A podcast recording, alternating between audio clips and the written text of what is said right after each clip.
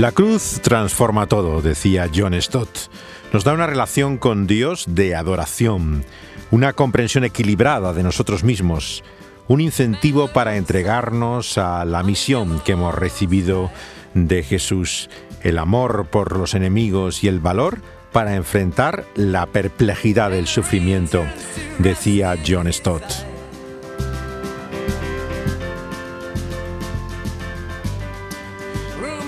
El libro que publicó Stott el año 86, editado en Buenos Aires eh, por Certeza Unida y que habían traducido David y Adriana Powell, es considerado por muchos como la mejor obra teológica de este maestro que hoy celebramos su centenario. En su mente formaba una trilogía, con otros dos libros de los años 80, que era La predicación, del que ya hemos hablado, Puente entre dos mundos, y La fe cristiana frente a los desafíos contemporáneos, que también comentamos en otro programa. La cruz es el tercero de esa trilogía y expone la doctrina fundamental del cristianismo.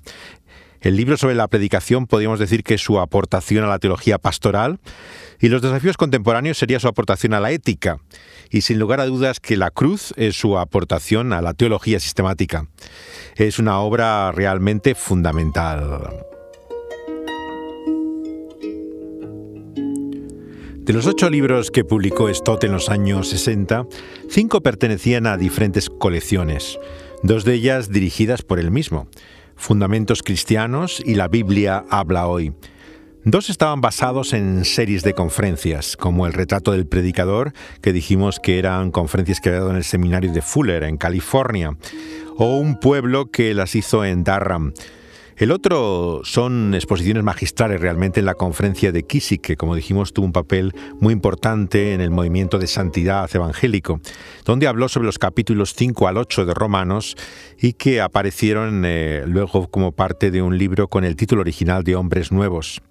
Había otra serie de libros mucho más breves que publica, como el del bautismo y la plenitud del Espíritu, o la Comenzando una nueva vida en Cristo, o Confiesa tus pecados, Nuestro silencio culpable, eran pequeños tratados, digamos, que eh, tenían forma de librito.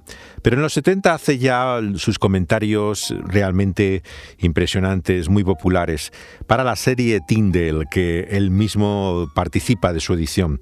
Se conoce en castellano con el nombre de Didaje, o Didaque, que es el nombre que se le dio a la colección en Buenos Aires.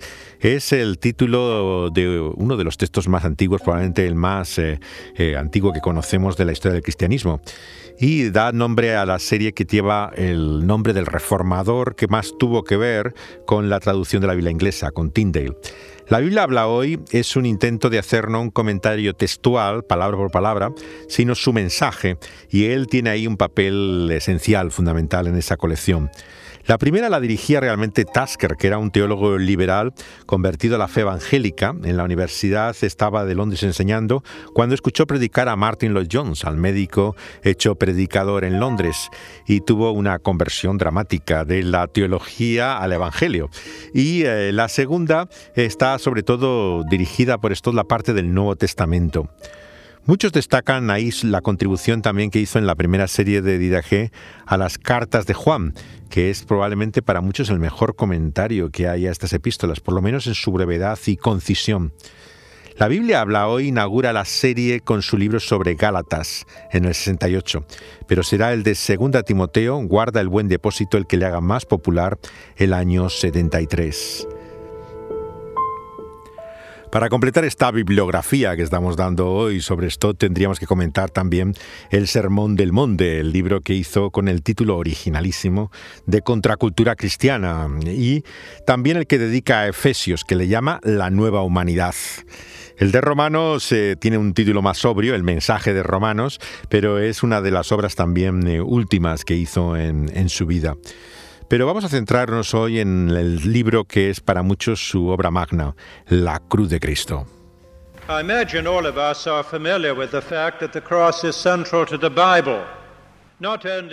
Dice aquí el propio Stott, creo que muchos estarán familiarizados con el hecho de que la cruz es fundamental en la Biblia.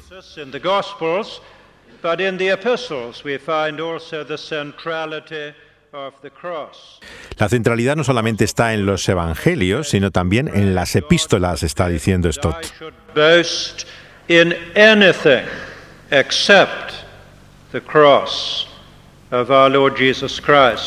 Cita las palabras del apóstol Pablo a los Corintios, por las cuales dice que no se gloriará en nada, sino en la cruz de Cristo Jesús. Como dice el espiritual negro, ¿dónde estabas tú cuando crucificaron a mi Señor? Aquí lo oímos en la voz de Johnny Cash. Were you there when they crucified my Lord? Oh, were you there when they crucified my Lord?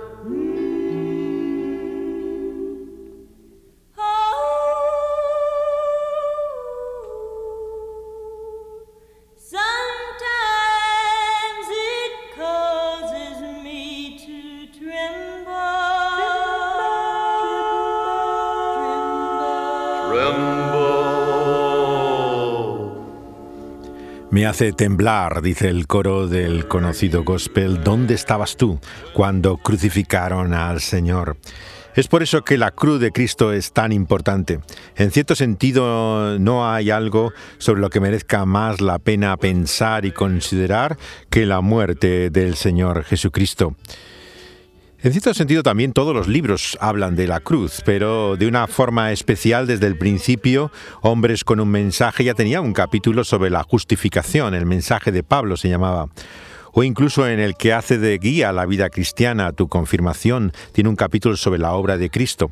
Pero sobre todo es en cristianismo básico, en el cual la sección de la muerte de Cristo es impresionante. Dice Stott en ese su conocido libro Cristianismo Básico, el pecado nos ha separado de Dios, pero Cristo quiso traernos de vuelta a Él. Así que sufrió por nuestros pecados, un Salvador inocente por pecadores culpables, y lo hizo de una vez y para siempre. Lo que ha hecho no puede ser mejorado ni repetido. No hay observancia religiosa ni obras de justicia que podamos hacer para conseguir el perdón. Hay sanidad por sus heridas, vida por su muerte, perdón por su dolor y salvación por su sufrimiento.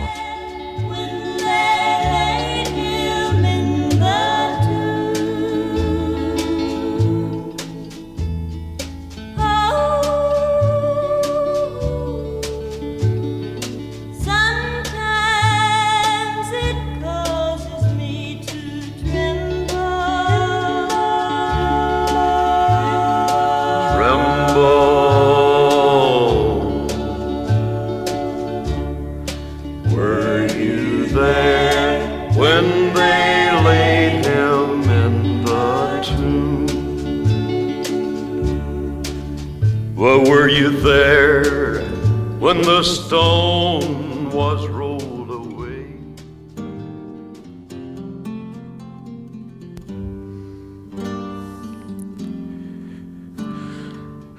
Ninguna de estas secciones que hemos leído de otros libros a los que hacemos también referencia es comparable a este monumental estudio que se llama así, La Cruz de Cristo.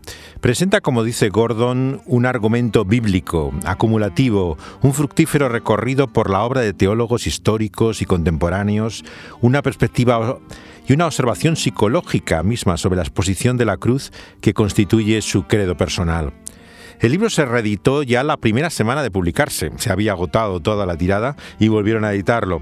Y es hoy el libro de texto en muchos seminarios, facultades de teología. Es la obra fundamental para estudiar el tema de la cruz. Packer lo descubrió eh, cuando salió el libro y en la revista Christianity Today eh, dijo de él palabras tan elogiosas como esta. Tiene más peso que Griffith Thomas, que era un autor devocional.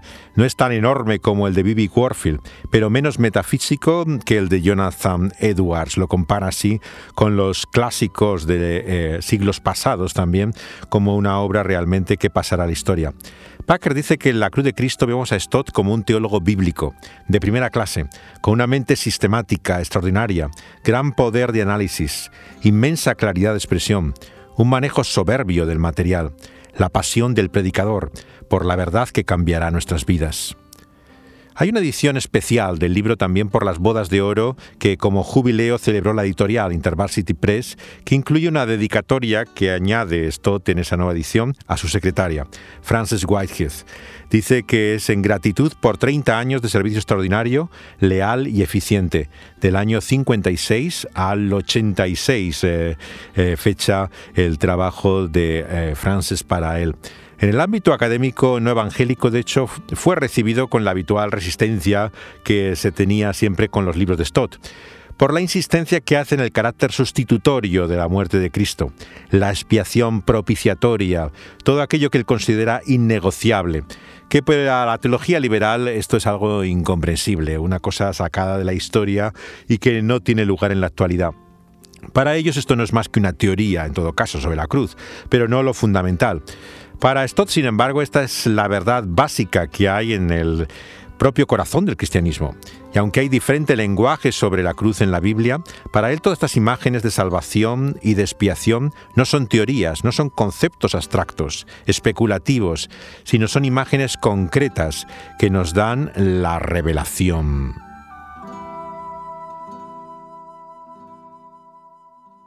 Part 1 Approaching the Cross.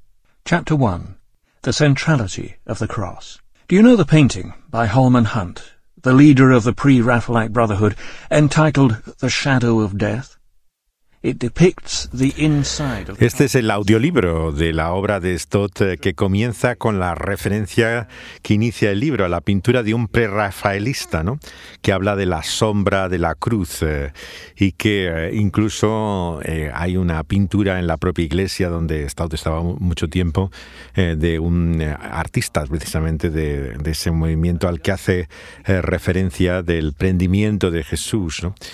Y de esta manera eh, muchos han sido introducidos también a esta obra, también por la, vía sonora y auditiva de la lectura que no hace el propio Stott, es la voz que están escuchando, eh, pero que ha, ha servido también para muchos conocer su libro.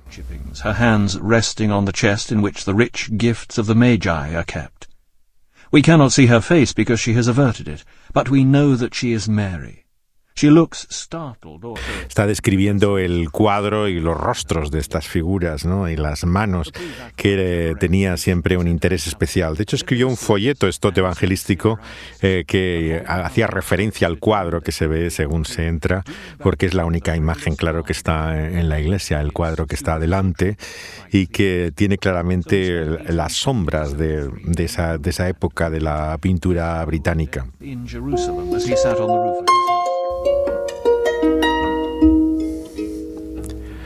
Para Stott no hay explicaciones alternativas a la cruz, como si tuviéramos una amplia gama de la que elegir, sino imágenes complementarias, una de la otra.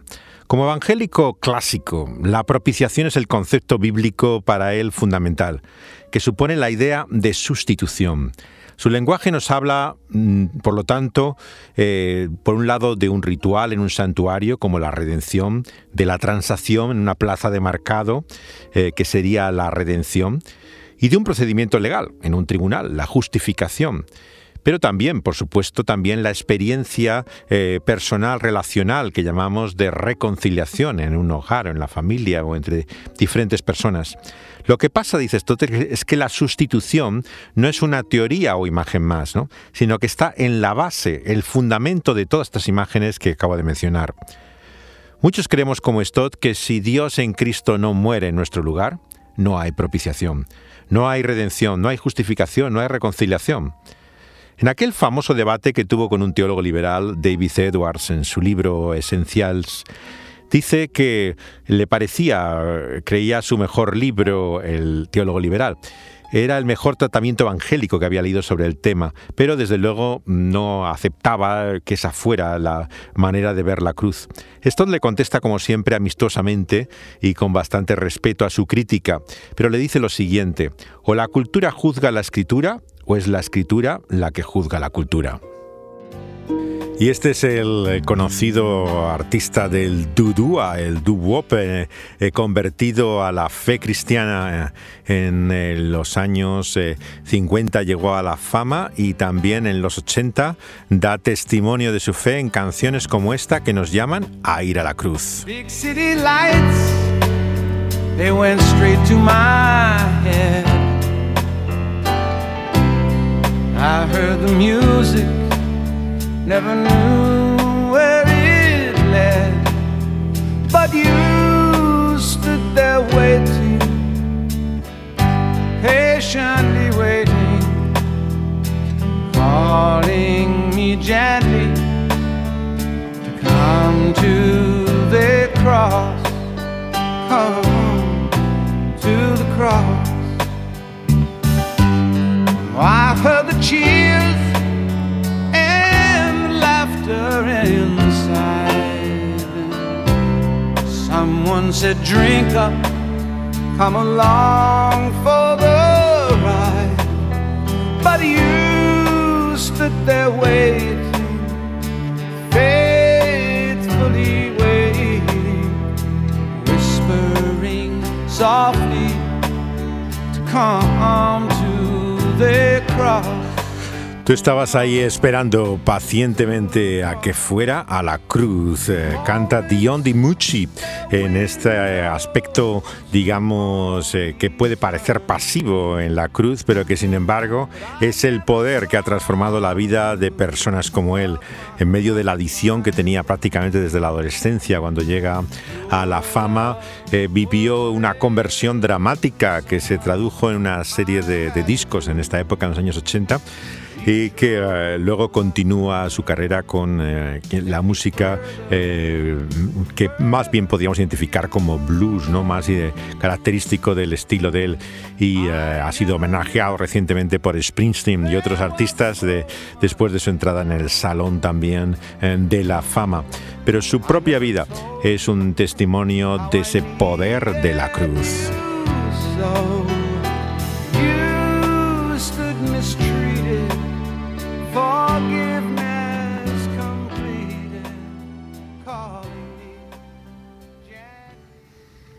Este es uno de esos pocos libros que no se puede leer sin lágrimas. Pensar en la luz de, esa cruz eh, en medio de la oscuridad de nuestra vida y de este mundo muestra que es nuestro pecado el que le llevó allí. Y lejos de halagarnos, la cruz lo que hace es socavar todo orgullo, toda justicia propia. No podemos estar ante el Calvario con la cabeza alta.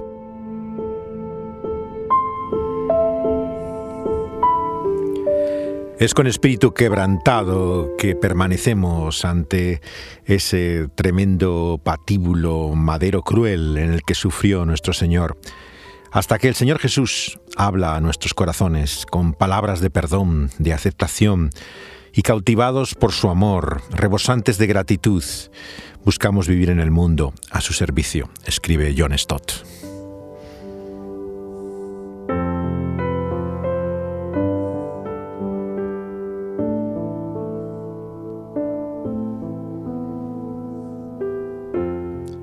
El himno preferido de John Stott sobre la cruz, When I Survey the Wondrous Cross, fue interpretado por eh, un- el cantante más popular que había en Gran Bretaña, eh, que participó en el conocido Festival de Eurovisión con Congratulations a la vez que Maciel, y que eh, era conocido por su conversión al cristianismo, asistía regularmente a la iglesia de Stott e interpretó sin instrumentación en uno de sus discos en los años 70 este himno. Pero vamos a oírlo en la versión que hizo con la propia orquesta de la iglesia en el contexto más íntimo de John Stott, eh, junto a la orquesta de la iglesia de All Souls, es Cliff Richard cantando este himno Cuando contemplo la maravillosa cruz.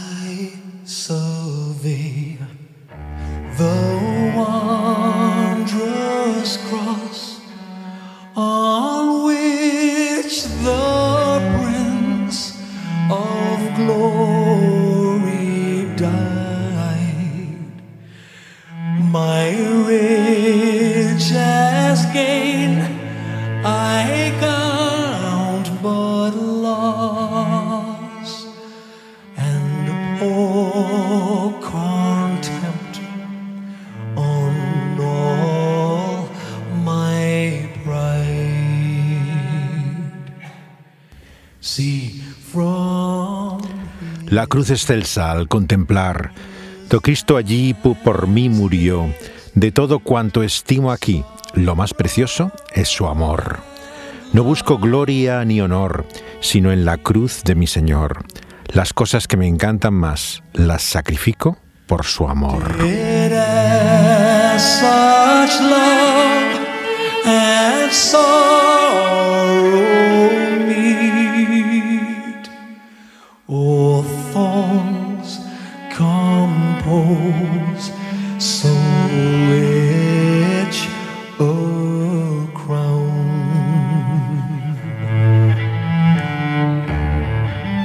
De su cabeza manos pies, preciosa sangre corrió allí. Corona de espinas fue lo que Jesús llevó por mí.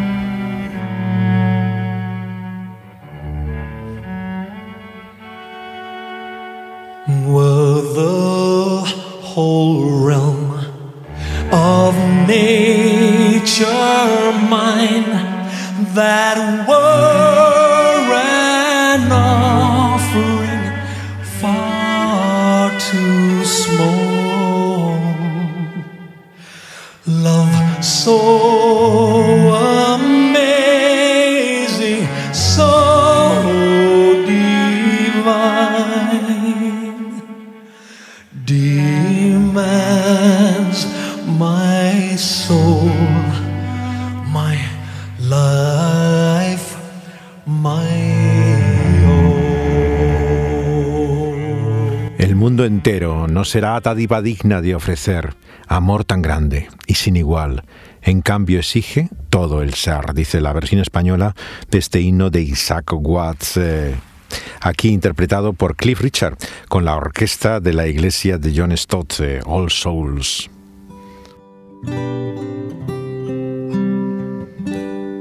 La palabra de la cruz es locura a los que se pierden, pero los que se salvan, esto es a nosotros, es poder de Dios, dice el apóstol Pablo. Porque está escrito, destruiré la sabiduría de los sabios y desecharé el entendimiento de los entendidos. ¿Dónde está el sabio? ¿Dónde está el escriba? ¿Dónde está el disputador de este siglo? ¿No ha enloquecido Dios la sabiduría del mundo? Puesto que en la sabiduría de Dios el mundo no conoció a Dios, mediante la sabiduría agradó a Dios salvar a los creyentes por la locura de la predicación. Porque los judíos piden señales y los griegos buscan sabiduría, pero nosotros predicamos a Cristo crucificado, para los judíos ciertamente tropezadero y para los gentiles locura, mas para los llamados así judíos como griegos, Cristo, poder de Dios y sabiduría de Dios.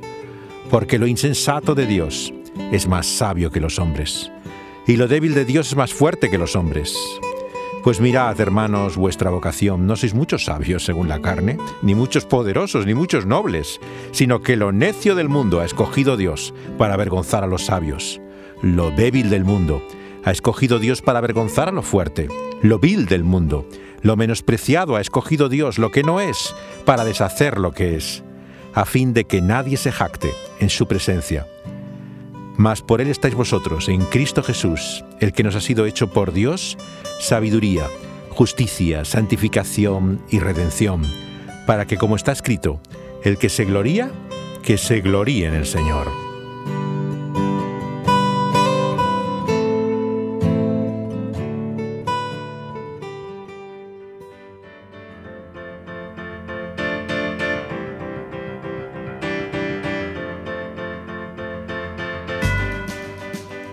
Seguiremos recordando la vida y la obra de John Stott. En esta ocasión eh, tendremos el tema de sus viajes y en particular la atención que recibió siempre nuestra cultura latina, su presencia en Hispanoamérica a lo largo de tantos años que influyó también en eh, muchos pensadores, eh, autores, predicadores, por medio no solamente de sus libros, sino de su presencia personal, del ejemplo de su propia vida.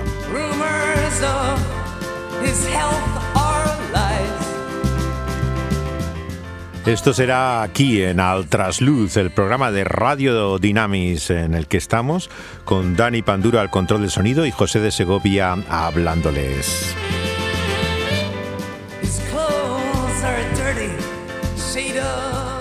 Lo pueden escuchar en la emisora, pero también por medio del podcast que es subido a continuación en las plataformas donde pueden encontrar nuestros programas.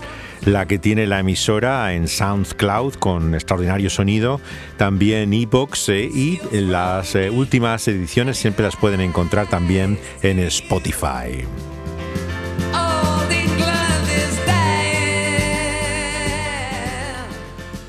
Hasta la próxima vez entonces.